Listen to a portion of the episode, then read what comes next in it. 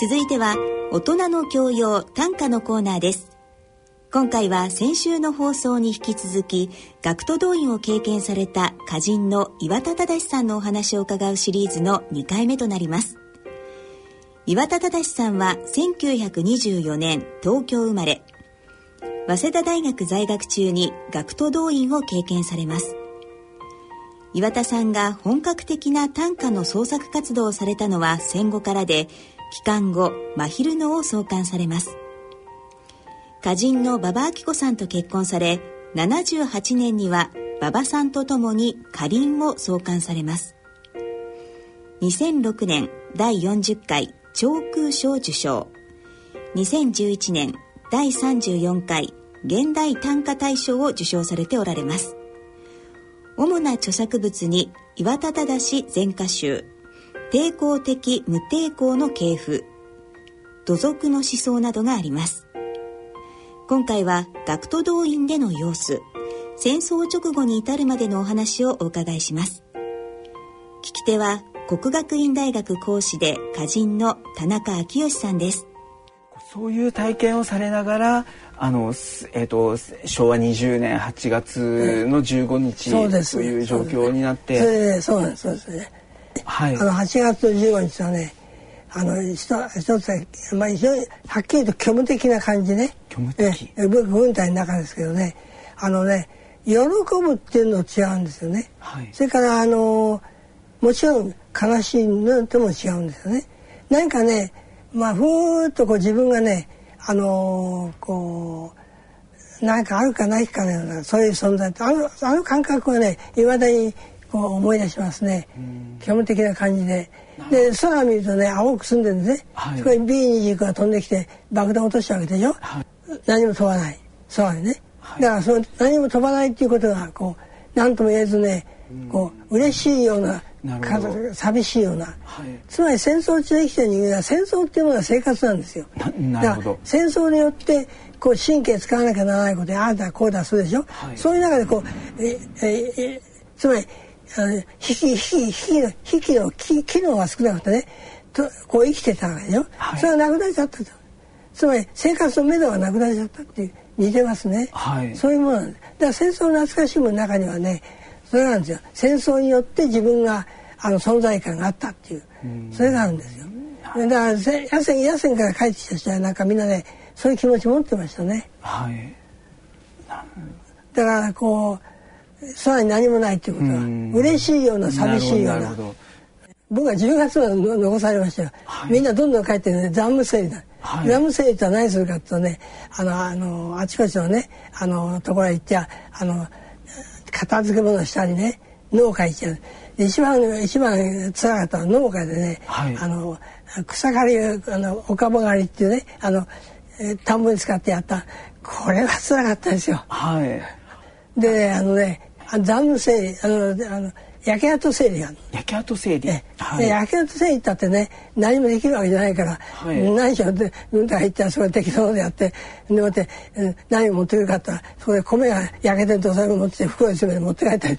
はい。実際はそういうお米をみんなでいただいたりしながら。そうです。はい。そうなんですね。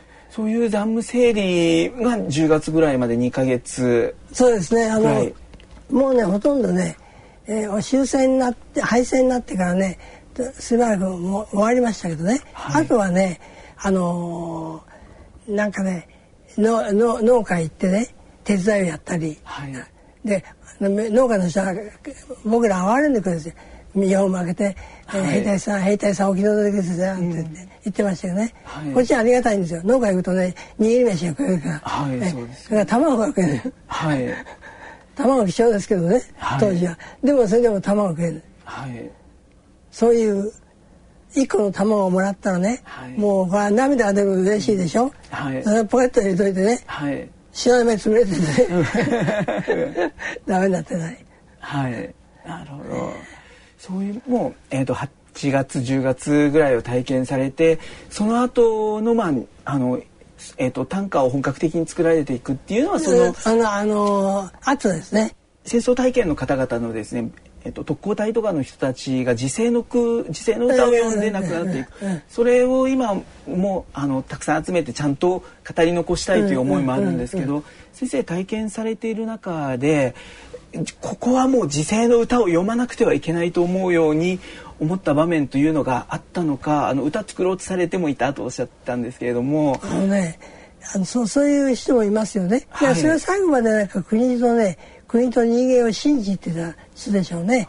で僕なんかはねあのそういうふうなことにあんまりならなかったのはね、はい、つまり時世とか何か言ったってねそういうそういうものもねあのまあ価値っていうものはあまり認めてないわけですよ。なるほど。ね。はい、なぜそうなっちゃったかっていうとねアメリカへねアメリカへ捕虜がいっぱい来た、はい、我が隊が捕虜収容所になったんですよ。はい、全部。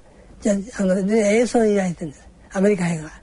で誰も英語ができないんで。はい、で僕も英語できないけどもお前文学やったから、はい、知らなきゃ困る。お前通訳やって通,、はい、通訳やらされた、はい、しょうがないからね、はい、まああの、えー、知ってるだけのことないわ、まあ、その当時は今あのかなり英語もある程度できたんですよね、はい、ややでこういうあいえって言うでしょ一生懸命。いや日本の飛行機がねニューヨークの上を雲雲下の上飛んでるんだぞ、はい、それで言ってやれ言ってですね向こうの人は顔色変えて「ノーノーノーノー」っつってね、えー、でデマだった。日本こそアメリカ米軍機でもってめちゃくちゃになってるんだお前たちは何も知らないんだって言うんですね。で僕は、ま、みんなみんな来てるのもみんな誠誠だと思ってるんですよ。誠だと思ってるけど誠だと思っちゃいけないんですよ、はい、嘘だって。嘘だで嘘だと言えと。嘘だと言わなきゃいけない。ね。だってそうでしょ。皆さんはあの知らないと思いますけどね。戦争はですよ。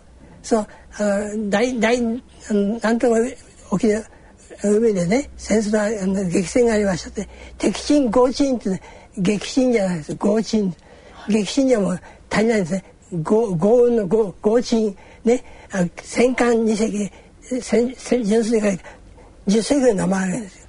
で我が艦艇無傷のバカとはないでしょ、うん、それ全部逆なんです。日本の負けたものを全部向こうにかぶせて。毎日それですよ。はい、それでその前にねだんだん守りも攻めるの音楽やるんですよ。ラジオでねそれそれで戦果を報告します始まるんですよ、はい、だからね言うとね僕に言わせればよ、はい、嘘で塗り固めてるのが日本という国なの。なるほどなるほどなるほど、ピンからキリまで。はい。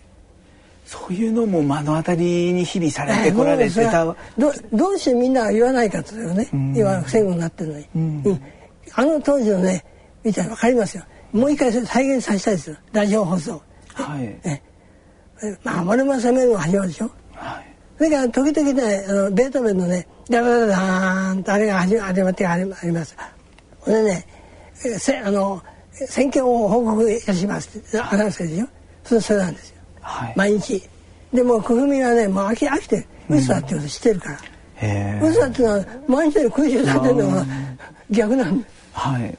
そういうさ。はい。で松岡全権大使が国連を脱退した時あって国際連盟ね、はい、国連脱退したあの時の演説僕が今まで記憶してますよ、はい、演説してね我が国は国際連盟から脱退するって宣言してねそれでも宣言しっぱは団をでずらっと電話に去っていくんですよ、はい、そうした時みんな驚いてこう唖然としてねこう見送るんです彼をね、はい、それ日本の当時の報道はどうしたかというとみんなが驚愕してね脅威を持ってねあの松岡全権大使威力に圧倒されたんですがそうじゃないんですよ、うん、困った国だなと思って見てたんですよみんな。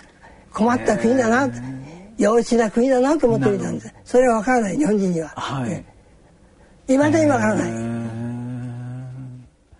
そういうあの軍隊を体験された先生が今の現代を見ていた時にあの時代とそっくりだっていうことをすごく、ね、今言ったとおり知性っていうものをねあのあまり重んじないっていうところね、はい、むしろ知性のあるには排除するっていう傾向ね、はい、これありますね。なるほどなるほど、はい、会社なんかもそうじゃないですか。それあんまりこうあの頭にいってこうちょっと批判的なものは排除するってね。はい。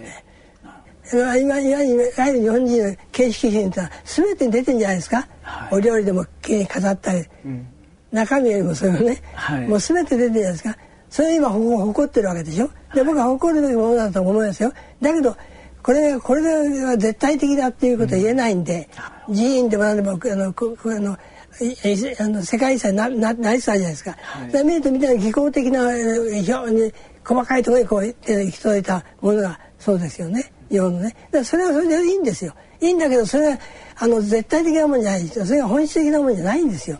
例えば中国人腹っぽいといやいや礼儀を知らないってで大陸あれ大陸なんですよ。アメリカ人でもっとひどいんですからね。アメリカと中国で大陸だから。大陸的な性格っていうのがあるんですよ。それ日本人は島国人の性格なんですよ。で一応一旦なんですよこれは。